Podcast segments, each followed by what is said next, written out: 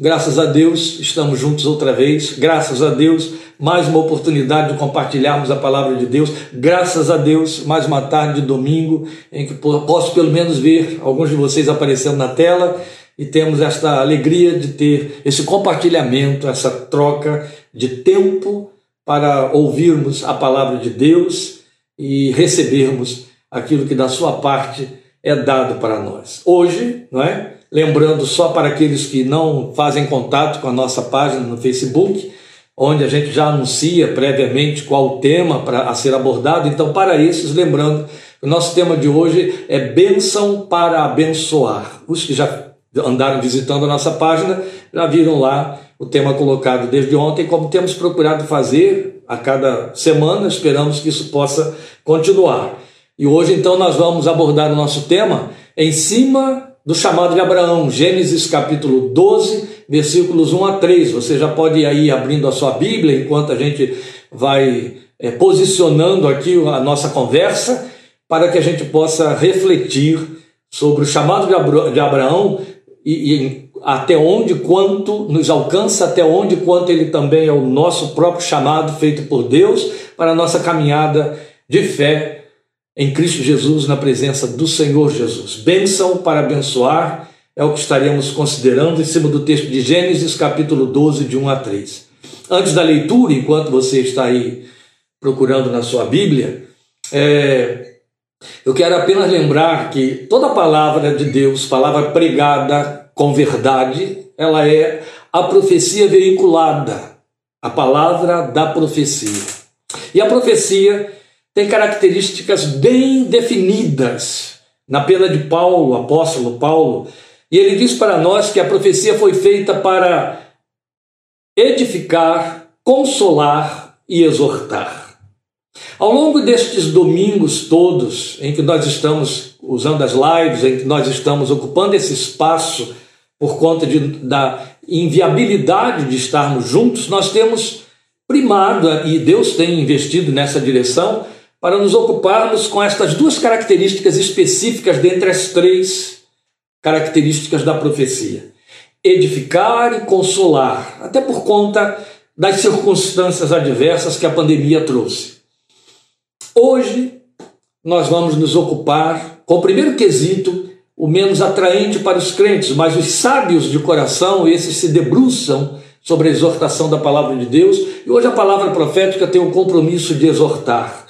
Domingo próximo, ainda um pouco mais. É a necessidade do coração de Deus para o nosso coração e isso é o que importa para a gente saber. Então, nós estaremos lendo Gênesis capítulo 12, versículos 1 a 3, em seguida, uma palavra de oração, e aí nós vamos abordar o nosso tema, de onde nós vamos então é, extrair a aplicação do texto para a nossa vida. Gênesis 12, de 1 a 3, o texto da palavra de Deus diz: Então o Senhor disse a Abraão: Saia da sua terra, do meio de seus parentes e da casa de seu pai, e vá para a terra que eu lhe mostrarei. Farei de você um grande povo e o abençoarei. Tomarei, tornarei, perdão, tornarei famoso o seu nome, e você será uma bênção. As versões mais antigas colocam no imperativo: ser tu uma bênção. As versões mais modernas, como é que eu estou fazendo uso, joga no futuro. Você será uma bênção. Abençoarei os que o abençoarem e amaldiçoarei os que o amaldiçoarem. E por meio de você, todos os povos da terra, ou todas as famílias da terra, serão abençoados, serão abençoadas. Vamos falar com Deus. Você procure se manter atento aí ao texto que nós vamos estar desdobrando dentro das nossas considerações. E logo em seguida, vamos voltar aqui para dentro do texto de Gênesis 12. Bendito Pai, Deus da nossa esperança, gratidão e louvor em nossos corações a Ti por meio de Teu Santo Filho Jesus, por esta oportunidade que alcançamos, encontramos pela liberdade que nos dás e pelo mover do Teu Espírito que nos ilumina, que nos conduz para dentro da palavra como disse o Senhor Jesus e prometeu e cumpre, Ele, o Espírito de Deus, nos guiará a toda a verdade E nós te louvamos por esse privilégio, esta bênção incomparável da liberdade que temos de entrar pela tua palavra, conhecer a tua vontade e tomar posição diante da tua vontade revelada. Serve-te de usá-la mais uma vez esta tarde, usar a nossa vida e pelo teu Espírito aplicar a tua palavra sobre a nossa fé, a fé que guarnece o coração daqueles que têm sido chamados pela graça misericordiosa, pela graça bendita de Cristo Jesus, o Senhor. No nome do teu filho, rogamos que te sirvas deste tempo, para que esta palavra solidifique a fé em nosso coração, nos reposicione, nos posicione Chame para junto de ti, para caminhar na tua presença, os que estão claudicantes, os que estão distanciados, os que estão longe. Posicione de forma assertiva aqueles que porventura estão fracos. Mas permite, meu Deus, que esta palavra nos coloque na tua presença, comprometidos, responsabilizados e gratos para sermos adoradores no centro da vontade do chamado do Senhor para a nossa vida. Eu quero rogar ainda que, pelo teu Espírito, Senhor, particularize esta mensagem ao coração, através do ouvido de cada um que está ao alcance desta palavra, agora e nos dias que virão.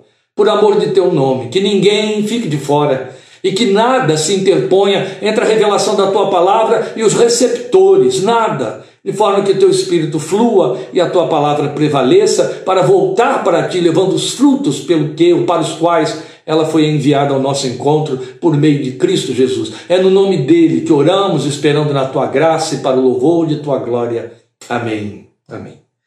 Muito bem, meus amados, graça e paz para todos que estão chegando agora. Bíblia aí aberta em Gênesis 12, de 1 a 3. Bênção para abençoar. Talvez a maioria de nós nunca parou para considerar a possibilidade desse desdobramento, bênção para abençoar. O texto é esse, Gênesis 12, de 1 a 3. E neste texto tão curtinho, eu li três versículos, não é isso? São apenas três versículos, mas onde a palavra bênção aparece cinco vezes. Três derivadas em verbo e duas distribuídas em substantivo e adjetivo, cinco vezes. Há uma derivação aí da ideia e do verbo abençoar ou da palavra bênção. E este foi o segundo ponto principal da fala de Deus a Abraão: bênção. A promessa da bênção, que a Bíblia define como chamado. O primeiro ponto é visto no propósito pelo qual o chamado, para o qual o chamado aconteceu. Deus não chamou Abraão para que ele apenas fosse Abraão. Deus chamou Abraão a partir de uma necessidade do coração de Deus. E aí nós temos duas coisas muito importantes a considerar antes de continuar a meditação aqui em Gênesis 12. Para alguns, e não poucos, não há novidade nenhuma naquilo que eu vou dizer, mas para quase a totalidade, refletir sobre esta não novidade é tarefa de pouco uso. A primeira das duas coisas que são importantes e que eu quero dizer antes de desdobrar a meditação é que nós somos informados por Paulo em Romanos capítulo 1, os sete primeiros versículos. Romanos 1, de 1 a 7, que nós todos, os que somos seguidores operantes de Cristo, quer dizer, não nominais, o que é, seguidor nominal? É aquele que bate no peito, diz para si mesmo: Eu sou crente, eu sou cristão, eu sigo a Jesus. Esse é um nominal, ele não tem compromisso, ele não está envolvido com nada. Mas o operante, aquele que serve, aquele que está comprometido, aquele que respira Jesus. Todos, todos nós, dentre esses seguidores operantes de Cristo, somos chamados. Eu citei o texto Romanos 1, de 1 a 7, que é ponto primordial desta doutrina, isso é uma doutrina, porque Romanos 1, de 1 a 7, pontua para nós que não existe confissão cristã a não ser a partir do chamado. Ninguém pode se auto-intitular seguidor de Jesus se não for chamado. Então, ser seguidor de Cristo é um ato de obediência. Você é responsivo, você responde a um chamado que aconteceu primeiro. Esta é a primeira coisa a considerar. Então, somos tidos e vistos à luz da palavra de Deus como chamados, por chamados. A segunda coisa é que o mesmo Paulo, fazendo um desdobramento aí do que ele então começou na, no capítulo 1 da carta aos Romanos, agora no capítulo 4, tomando Abraão como modelo, dizendo que Abraão é o pai dos que creem. É muito interessante, é o título que Abraão recebe, é pai dos que creem. Então, Paulo vai dizer ali ao mesmo tempo que nós somos filhos na fé de Abraão. É interessante. Ele é pai dos que creem, é evidente, por conseguinte, somos seus filhos na fé. Aliás, escrevendo aos Gálatas, Paulo dá um outro título que é desdobramento desse e ainda intensifica o significado. Ele diz que somos descendência de Abraão. E aí não estamos falando de judeus em termos da religião. Estamos falando de filhos da promessa. É toda a linguagem de Paulo. Linguagem de sabedoria, meus queridos. Filhos da promessa, por isso filhos chamados em Isaac. Não é interessante? Está escrito lá. E aí, aí mesmo, em Romanos 4, nós somos, por conta disso, pelo fato de que somos considerados filhos de Abraão pela fé, filhos no chamado que Abraão recebeu aqui nesse texto de Gênesis 12, então lá na história de Abraão, Ur dos Caldeus, nós, como filhos na fé de Abraão, somos exortados a andar ou viver a nossa fé nas pegadas da fé que teve nosso pai Abraão. Esta é uma linguagem textual de Romanos capítulo 4. Que devemos andar nas pegadas da fé que teve nosso pai Abraão. É uma questão até de lógica. Se Abraão entra como modelo dos que creem, a ponto de ser chamado de pai desses, e outro tanto, então, é, é, é, em consequência, nós, seus filhos, é justo que andemos de acordo com esse padrão, ou com as pegadas da fé que teve nosso pai Abraão, é o que está escrito. O que eu pretendo com isso? Trazer a sua consciência, ou a nossa consciência, que este chamado histórico de Abraão é o modelo, é a forma do nosso chamado dentro da nossa geração. E chamados para quê? O texto é claro. E aí eu me refiro ao texto de Gênesis 12, porque se Abraão é o modelo e aqui está a forma, vamos para a forma. Já lemos. A forma é Gênesis 12. Chamados para sermos abençoadores. Só isso. Se você quiser agregar mais uma, um comprometimento do chamado, põe aí adoradores. Somos chamados para ser abençoadores, chamados para ser adoradores, e nesta ordem, sabe por quê? É falso ser adorador sem ser primeiro abençoador. Grava isso, grifa isso, é muito importante. Alguém diria, mas o texto de Gênesis 12, pastor, promete a Abraão que ele seria uma bênção. Verdade absoluta. Todavia, esta seria uma verdade incompleta e suspeita se vista somente por este ângulo. Preste atenção nisso. Jamais Deus pretendeu abençoar Abraão e fazer dele uma bênção para si mesmo, para ser desfrutada no seio de sua família exclusivamente. Não passou pela cabeça de Deus, nem ele permitiria tal coisa. Ó, longe disso. A promessa de fazer dele uma bênção vem imediatamente comprometida com o propósito divino, para que por meio dele todas as famílias da terra fossem abençoadas. Isto de imediato secundariza a promessa no quesito pessoal. Entende? Então, em segundo plano, ficou a bênção que vai correr em função da vida dele e dos que estão à sua volta. Eu disse que a parte que cabe da palavra da profecia deste domingo é a exortativa, não é? O chamado mantém o mesmo propósito hoje como antigamente para os filhos na fé que teve nosso pai Abraão. O mesmo propósito. Deus não chama ninguém para ser um fim em si mesmo. Nunca aconteceu antes, não está acontecendo agora, não vai acontecer lá na frente. Porque eu, o Senhor, não mudo, foi isso que ele disse. Ele é o mesmo. As gerações mudam. Nosso Deus não muda nem a sua forma de agir e de trabalhar. Deus não faz adaptações. Não existe isso. Na minha juventude, no início da minha caminhada na fé, era constante haver reuniões de oração ou de busca da face de Deus, e a tônica maior dessas buscas, quase que exclusivamente, era procurar conhecer o lugar de ser bênção no propósito de Deus. Havia uma motivação e uma preocupação contínua no coração de todos. O que Deus pretende através da minha vida. Os nossos mestres nos orientavam nessa direção, nos influenciavam positivamente nessa direção, a começar pelo fato de que nos reuníamos para orar com essa especificidade. Tanto que era frequente nós termos reuniões de oração embaladas ao som de um cântico muito famoso, raramente entoado hoje e sequer conhecido pelas novas gerações. Quero ser um vaso de bênção. Os mais antigos lembram.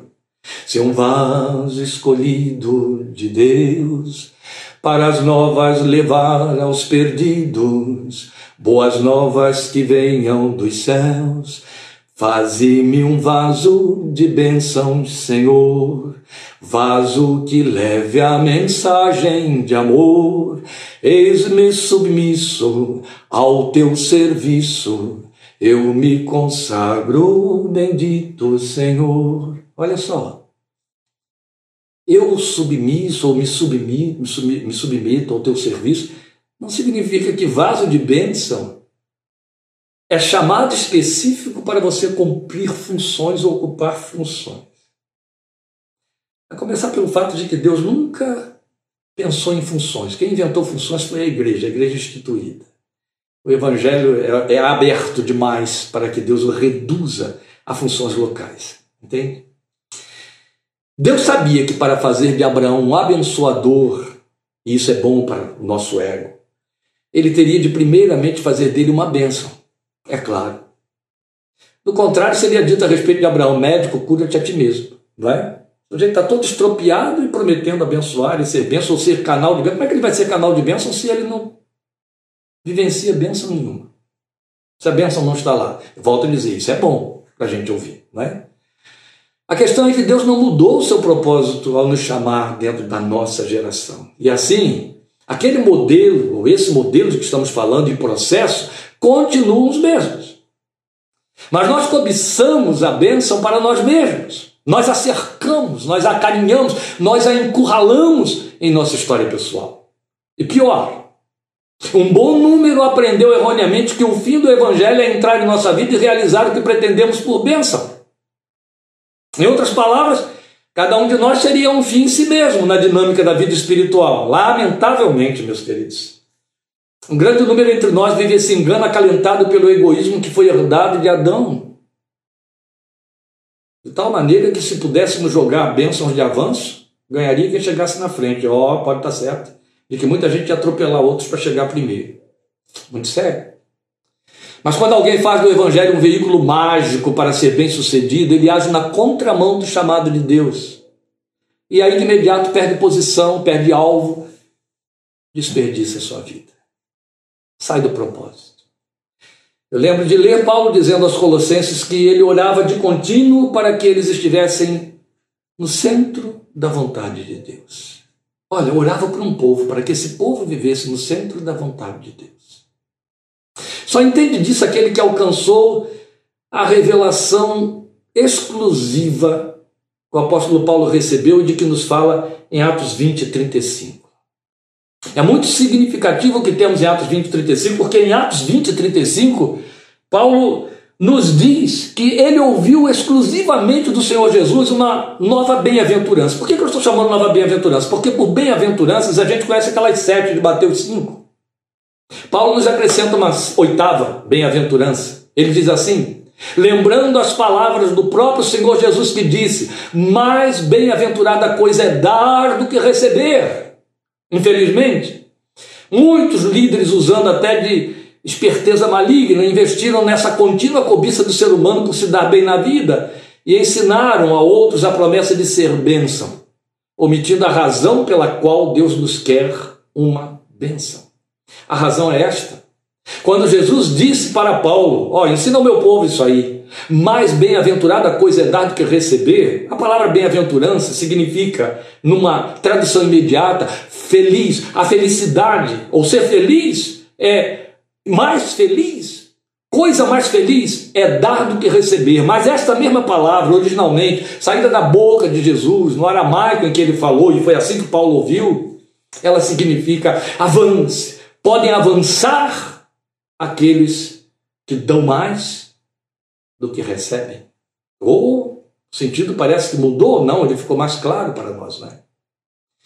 Somente os que vivem a experiência de uma nova natureza espiritual conseguem compreender, viver e buscar essa bem-aventurança, meus amados. Os demais posicionam-se como o mar morto. Lembra do mar morto? Ele só recebe e não deságua. Por isso ele é morto. Por isso ele recebeu o nome de mar morto. Deus vê nossas lutas pessoais. Deus vê os nossos sofrimentos diversos. Deus conhece os nossos sonhos, as nossas aspirações.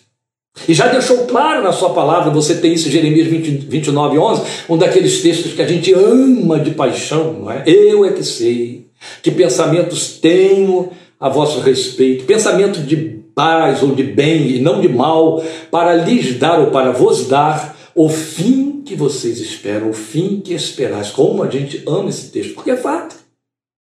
É isso que Deus pensa a nosso respeito. Não é que ele pode pretender que eu seja uma, uma, que eu abençoe se eu não puder ser abençoado ou ser uma bênção em primeira mão. Foi assim que ele disse para Abraão.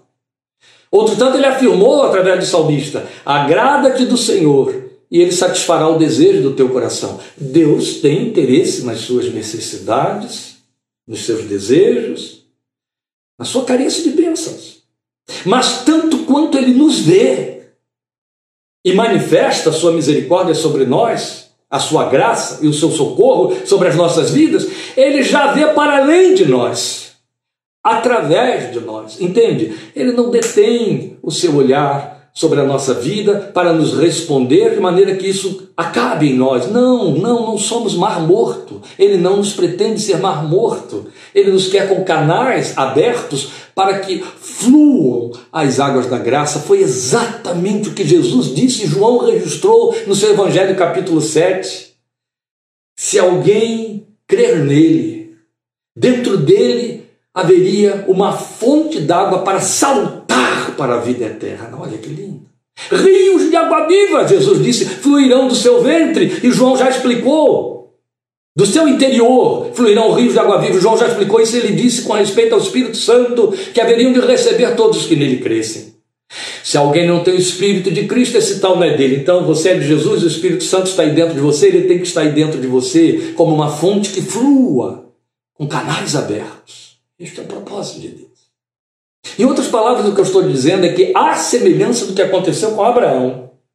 Quando Deus sonhou você, quando Deus pensou você, quando Deus me sonhou e me pensou e nos chamou e nos levou a um encontro no Calvário com a obra que foi ali realizada, ele já estava vendo outros e outros e outros para além de nós, através de nós. Podemos consentir com o fato lógico de que em primeiro plano, os nossos, nossos familiares, os que estão ao nosso redor? Claro que sim. A sabedoria. Só que não para, não para. Aí é só porta de entrada. Início de tudo. Nosso Deus opera no mundo através de cordas humanas. Foi isso que ele disse através de Oséias. Atraiu-os com cordas humanas, laços de amor. Nós somos as cordas de que ele dispõe. As cordas pelas quais Jesus pagou o alto preço de sua vida na cruz. Em outras palavras, seria como dizer que ao prometer a Abraão, tu serás uma bênção, ou com melhor colocação, ser tu uma bênção, é o imperativo, que eu citei lembrando aí as versões antigas, o Senhor estivesse dizendo: Eu vou treinar você com bênçãos para que você seja abençoador. Repete isso, pastor, vou repetir. Seria como se, em outras palavras, quando Deus disse para Abraão: Tu serás uma bênção, ou se tu uma bênção, ele estivesse dizendo, eu quero dizer que esta é a intenção por detrás. Eu vou treinar você com bênçãos para que você seja abençoador. Gravou isso? Por favor, pare em cima disso. Este é o propósito quando Deus envia bênçãos na sua vida, que você contabiliza, que você vai para frente do culto e conta. Conta a bênção, irmão. Quando Ele te deu a bênção, aquilo que você esperava, aquilo que te surpreendeu, Ele está só te treinando. Que linguagem é essa, pastor? Está lá em Filipenses capítulo 3, amados. Paulo diz assim: aprendi a viver contente em toda e qualquer situação. Sei ter escassez, sei ter abundância, aprendi a ter escassez, aprendi a ter abundância. Eu fui sendo treinado. Eu aprendi a ter escassez para que fosse verdade a palavra de Deus na sua boca quando diz: Bem-estar, servo, serva, bom, boa e fiel. Foste fiel no pouco, sobre muito te colocarei. Desse jeito. Algo do tipo, o médico, o enfermeiro, o profissional em geral que estagia dentro de sua formação para aprender a exercitar suas ferramentas de trabalho. Aqui a ferramenta é bênção, aqui é vida. É vida de que falamos. Não pensemos que Deus olha os gemidos do mundo, meus amados. Todos os sofrimentos que são decorrentes da miséria, dos desgovernos, dos pecados, das atrocidades que são cometidas, como mero fatalismo. Não. Isso é de uma imoralidade que não se pode atribuir a Deus em hipótese alguma, pertence ao diabo e aos homens carnais, aos homens sem piedade no coração. Deus não vê as tragédias da vida como fatalismo, de jeito nenhum, e dá de ombros insensível. Isso não existe. Não, não. Mas tanto quanto para nos socorrer, ele encarnou na forma de seu filho Jesus Cristo Senhor. Ele continua a socorrer e a abençoar através do coração e mãos da igreja que somos nós, cada um de nós. Não há honra nem valor em se sentir uma bênção e pronto. Seria como colocar uma pessoa muito rica ao lado de uma miserável e ouvir a rica dizer: Eu sou muito abençoado. Você não. Isso é imoral e é imperdoável. Mas é o que acontece quando nós entendemos que somos abençoados e até desdenhamos daqueles que não são. Desdém que vem sob disfarce de mil justificativas. Uma delas é dizer, eu não sou a palmatória do mundo. A outra é citar um versículo da Bíblia, que é uma tremenda profanação feita quando se diz, fui moço, hoje sou velho, nunca vi o justo é, passar necessidade, nem a sua descendência mendigar o pão. Deus é eterno. Isso pertence a mim e a você, mas nunca para ser atribuído ao desfavorecido, porque Deus, sabe, vai olhá-lo por aquela ótica de Jesus que diz assim: Eu não vim chamar os justos, mas os pecadores. Os sãos não necessitam de médico. Lembra disso? Então, a verdade é que o Senhor faz de mim e de você uma tentativa dele ao lhe encher da sua graça e de revelar ao mundo a sua divindade graciosa, amorosa, compassiva. É evidente que quando a gente fala em bênção para ser abençoado, eu acho que é um vício da nossa geração. Pensa-se logo em dinheiro, pensa-se logo em bens. Eles contam também. Mas não se reduz a isso. Nós vamos abordar isso ainda porque temos um tempo. Eu só quero que você volte comigo para dentro de Gênesis capítulo 12, já que estamos falando de forma, para que você perceba como funciona essa engrenagem do pensamento de Deus ao me chamar, ao chamar você, ao trabalhar, ao dar formato ao nosso chamado. As bênçãos só nos tornam abençoadores quando nós atendemos ao que Deus determinou para Abraão. Ah, meus queridos, permitam que eu lhes diga com liberdade que aí eu tenho de usar de autoridade pastoral, ou seja, o que eu quero dizer é que ao longo de quase quatro décadas de ministério pastoral, observando os crentes, aconselhando os crentes, vendo pessoas vocacionadas, pessoas que emergem da adolescência para a juventude, entram no mercado de trabalho, constituem famílias, se constituem em pessoas que vêm desde o, o, o nascedouro na fé, ou que se converte, chega para dentro da igreja, a observação sobre estas vidas nos leva a concluir que nunca muda o padrão de Deus em Gênesis 12. Só nos tornamos abençoadores quando nós atendemos ao que ele determinou para Abraão. Se não atendemos, não nos tornamos abençoadores, viramos mar morto. E o que foi que Deus determinou para Abraão? O movimento é o mesmo. Deus diz para Abraão: sai. Esta é a primeira coisa que e é, é, é o ponto de partida para que alguém de fato possa se tornar abençoador. E aquela proposta de Deus para Abraão continua nos alcançando da mesma maneira. No contexto de Abraão, o lugar de onde ele teria de sair era Ur de Caldeus e o clã de seu pai Terã. Mas isso não muda para mim e para você. Sai, na verdade, vai ter uma tradução e uma. É, é, vai, vai, vai entrar dentro da nossa contextualização como sendo sair do nicho de nossas raízes, as raízes da nossa segurança pessoal. O ser humano, ele quer se garantir e se sentir garantido o tempo todo para se sentir seguro, ele quer ter o controle das circunstâncias da sua vida para se sentir seguro. E às vezes a gente fica pasmo quando vê que o crente, aquele que está lá, ele se envolve na igreja, etc. Mas quando estas seguranças, essas raízes nas quais ele se sente firmado, que são temporais, que ele controla, são abaladas, são tiradas do seu chão, como a gente viu acontecendo agora durante a pandemia, ele entra em caos. Caos. Ele desce a um nível abaixo daquele que não tem esperança. É isso que a gente vê. Porque, na verdade, nunca conseguiu sair do nicho das suas raízes, das suas seguranças pessoais.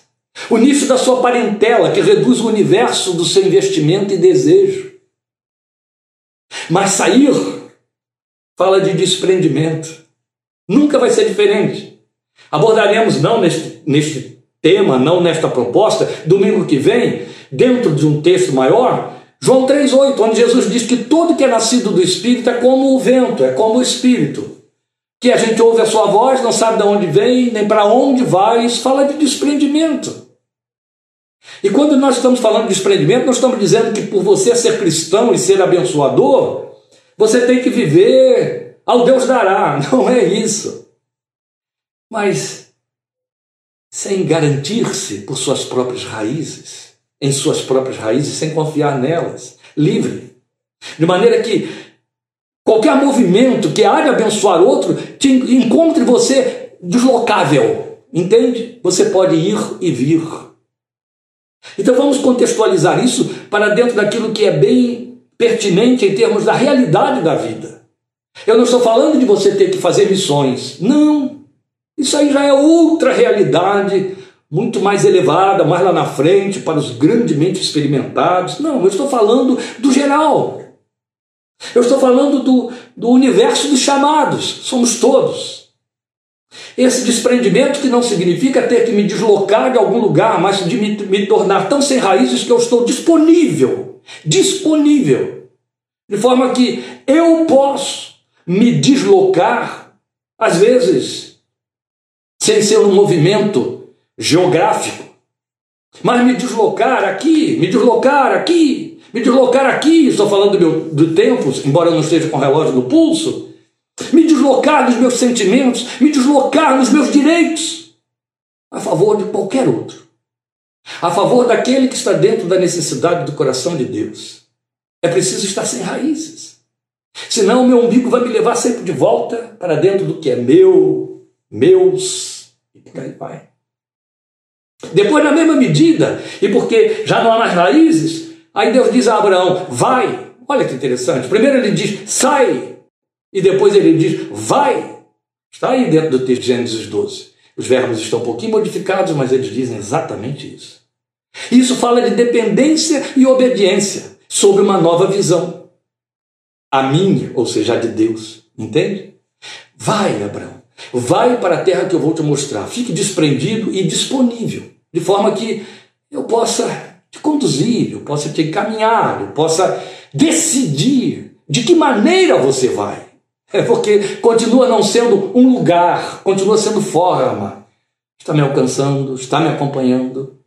Em nome de Jesus, eu creio que o Espírito de Deus está ocupado com isso, então está traduzindo isso aí no seu coração. Então, não é mais aquela visão ditada pelos nossos próprios sonhos e desejos porque a Bíblia já se adianta para dizer: há caminhos que ao homem parecem ser bons, mas o fim deles é morte.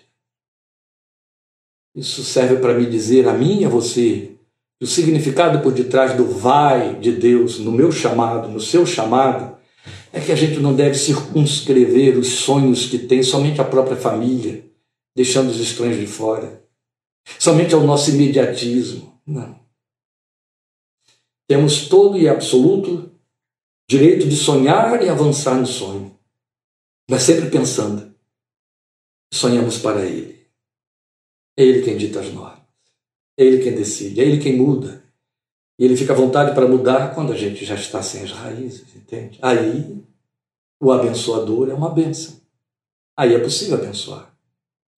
Ainda uma terceira situação é o fato de que quando a gente atende ao sai e vai, Deus assume o compromisso de ser Ele mesmo o capacitador de Abraão para abençoar, o nosso capacitador. Foi isso que ele fez. E olha que coisa interessante, ele estava tão comprometido nesse chamado com Abraão que ele assumiu que amaldiçoaria os que tentassem atrapalhar essa corrida de bênção, esse fluir de abençoador. E outro tanto, assumiu que abençoaria os que o favorecessem nessa missão de vida. Isso vale para mim e para você também. Eu gosto do veredito comprobatório de Deus, quando ele fala para Abraão que a bênção que viria sobre Abraão alcançaria toda a sua posteridade. Deus assumiu que a posteridade de Abraão prosperaria na terra, ou seja, Deus assumiu que a prosperidade de Abraão, já que era para abençoar todas as famílias, não ia se reduzir a ele, senão seria uma contradição. Se era para abençoar todas as famílias da terra, a bênção morre em Abraão, cai tudo por terra, não é verdade? Então, quando Deus assume a tua posteridade vai se multiplicar, eu vou abençoá-la, será mais numerosa do que as areias da praia, do que as estrelas do céu. Aí a gente sente um impacto tremendo quando observa o final da carreira de alguns cristãos, irmãos nossos. A gente percebe que uma pessoa não é uma bênção, geralmente porque os frutos da construção de sua existência desaparecem em poucos meses ou anos nas mãos de seus descendentes. Não tem continuidade, nem no caráter, nem no plano material do que foi conquistado e construído. Porque virou o mar morto com a bênção que Deus deu. A Bíblia chama isso de ser rico para si e pobre para com Deus. Hum, é por aí. Mas a questão que se impõe sobre as considerações neste texto aqui é mais à luz de Atos 20 e 35, que eu citei ainda há pouco, como a oitava ou sétima bem-aventurança que Paulo ouviu e ensinou para nós, do que mesmo na experiência de Abraão.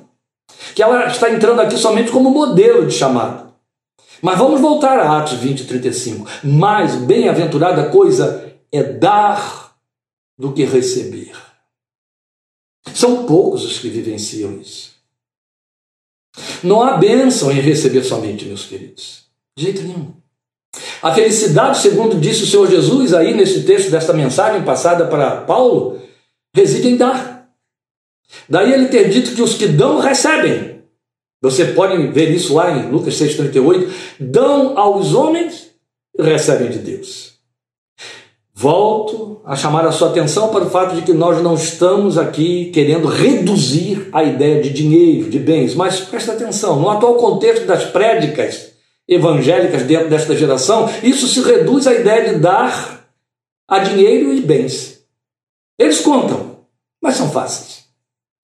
São difíceis apenas para os que têm crise de espiritualidade, ou seja, vivem uma vida religiosamente evangélica, mas estão longe de uma experiência real com Deus. Então não conseguem dar sequer dinheiro, quanto mais bens e outras coisas. Mas dar envolve mais do que dinheiro. Envolve a vida, envolve o ser.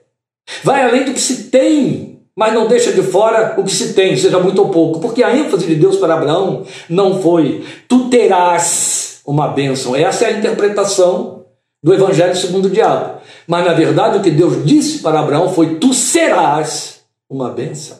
Entende? Abraão seria o canal da bênção. Não, carne, carne, é, não vamos carnalizar o que eu estou dizendo aqui, mas seria como se Abraão se tornasse ele próprio uma fonte de bênção. Jesus usou a palavra fonte. é que a gente gosta sempre de manter a ideia de que Deus é a fonte, nós os canais, o que é absolutamente verdadeiro. Mas, em outras palavras, é como se Deus dissesse: Abraão, as bênçãos vão fluir de mim a partir de você. Você será fonte de bênção para muitas outras vidas. Ora, é muito interessante isso. Por isso que estamos dizendo que envolve a vida, envolve o ser, porque é ser, ser bênção. E por ser bênção, é importante que você entenda uma coisa interessante, que eu citei, por exemplo, ah, numa mensagem que está sendo pregada hoje em uma igreja. Ela foi gravada e daqui a meia hora ela estará sendo ministrada aí numa igreja.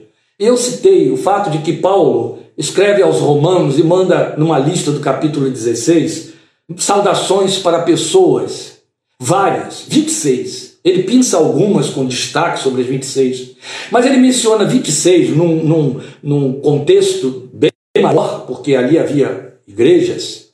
E essas 26 pessoas fazem parte do saudosismo de Paulo. Ele, ele se refere a elas como sendo cada uma pessoas que ele saúda com muita paixão, com muita saudade, porque foram algo muito especial na vida dele. Dentre os 26, ele cita dois ou três que doaram coisas, doaram tempo, doaram a vida, puseram a, a vida a risco a favor dele. Foi o caso de Áquila e Priscila. Mas os demais, quase todos os outros, não fizeram alguma coisa, foram. Isso é muito importante. Por exemplo, ele se refere, não aí no texto de Romanos 16 que eu mencionei, mas ele se refere numa carta para Timóteo, ah, um homem que é tão quase incógnito na Bíblia, mas que tem uma missão que desponta e que ficou em memória para a eternidade, Onesífero. Paulo se refere a Onesífero dizendo que ele se arriscou, arriscou a vida, procurando por Paulo nas suas cadeias, lá em Roma, para lhe servir de ânimo, para lhe dar ânimo nas suas prisões.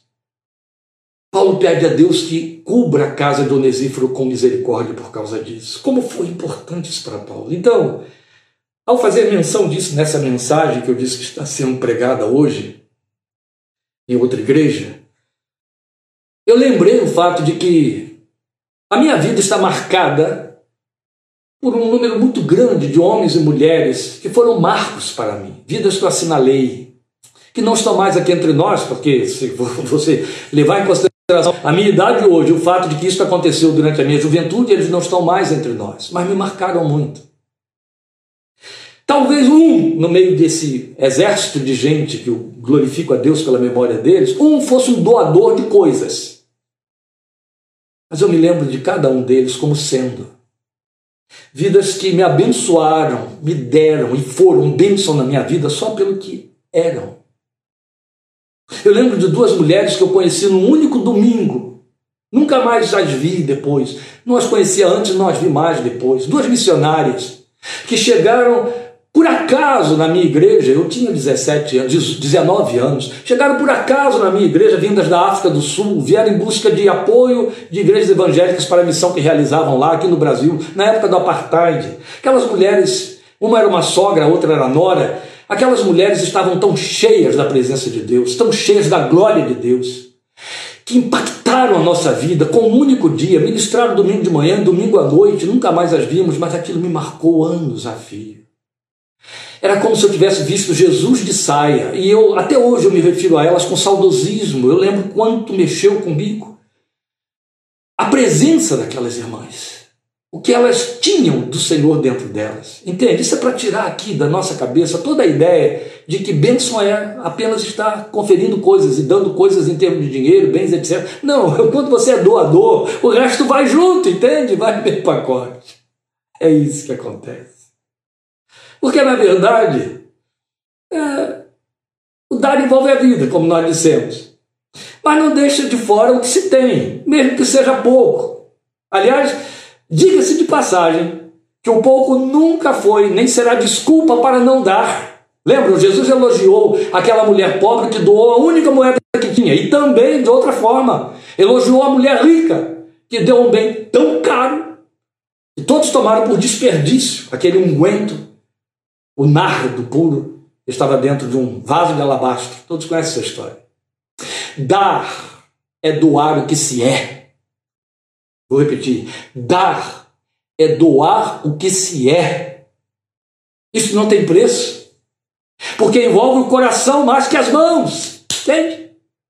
Significa doar-se através daquilo que se doa. Você vai no pacote da doação, parte de você vai junto. Ou naquilo em que se doa. Exige que se desça para lavar pés alheios, que se caminhe uma milha a mais, como o Filho de Deus pretendeu e nos recomendou, além daquela milha solicitada. Entende? Exige que se priorize para o alheio em detrimento das prioridades pessoais. Demanda o investimento de tempo, de afeto, de dons. O Espírito de Deus distribuiu dons na igreja. Todos têm os mesmos dons, Paulo se adiantou a dizer isso, perguntar e responder em 1 Coríntios 14. Não. A diversidade de dons, ele diz em 1 Coríntios 12 para que essa diversidade gere a interdependência do corpo de Cristo. Deus é sábio e perfeito. Abraão seria uma bênção na medida em que procurasse abençoar. Esse é um outro ponto importante que eu acho que você deve grifar aí na sua, seu, na sua mente, no seu coração. Ele seria uma bênção na medida em que ele procurasse abençoar. Quando retém, não é abençoador e aí também não é abençoado. Quem contabiliza bênçãos pessoais não é abençoado. É apenas uma pessoa que perdeu a oportunidade de construir um legado na vida para que outros possam usufruir da memória do exercício da sua fé, depois que ele tiver cumprido sua missão existencial. Senão perdeu os frutos do que Deus lhe fez. Porque o chamado do Evangelho para mim e para você, e é com que eu vou terminando o nosso encontro de hoje, se resume nesta palavra abençoada, e quase que exclusiva, dita pelo Senhor Jesus em João 15,16. Vocês não me escolheram, mas eu os escolhi. Vamos trabalhar com o verbo com que a gente está falando desde o início. Vocês não me chamaram, mas eu os chamei, entende? Eu os chamei. E os chamei para que vocês vão e deem fruto, o fruto permaneça, a fim de que o Pai lhes conceda o que pedirem em meu nome. Eu vou repetir esta última linha de João 15,16. Ó, oh, preste atenção. A última frase. Eu chamei e mandei que vão para que deem fruto, o fruto permaneça, a fim de que tudo que vocês pedirem ao Pai em meu nome, Ele lhes conceda. Você entende agora porque às vezes parece a alguns que suas orações nunca são respondidas? São leis da graça, leis espirituais que Deus não adapta, Ele não quebra mais. Eu quero encerrar recomendando a você a luz da palavra de Deus para Abraão.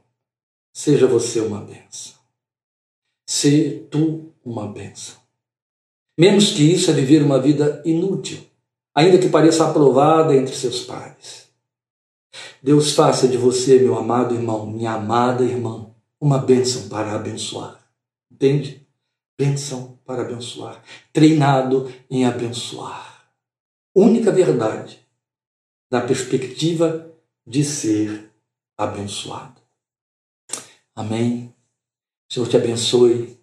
Guarde no seu coração esta palavra de exortação e nele esperamos estar juntos domingo, no mesmo horário, para uma nova palavra de exortação que ele precisa para o meu coração e para o seu coração. Deus te abençoe e te guarde. Amém.